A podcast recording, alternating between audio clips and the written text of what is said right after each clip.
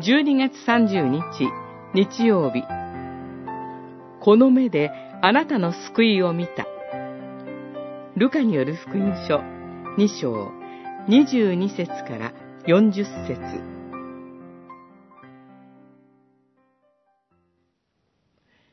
主よ、今こそあなたはお言葉通りこのしもべを安らかに去らせてくださいます。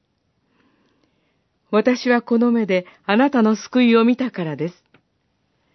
二章、二十九節、三十節。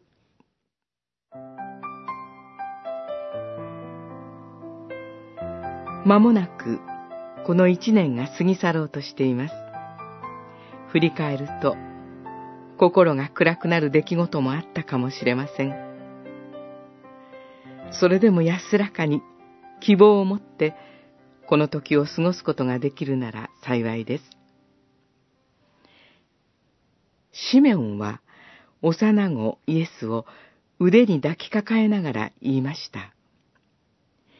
主よ、今こそあなたはお言葉通りこのしもべを安らかに去らせてくださいます。その理由は、私はこの目であなたの救いを見たからです。シメオンは、主が使わすメシアを見るまでは、決して死なないとお告げを受けていました。そして、今やついに、待ち望んでいたメシアを、神の救いを、その目で見たのです。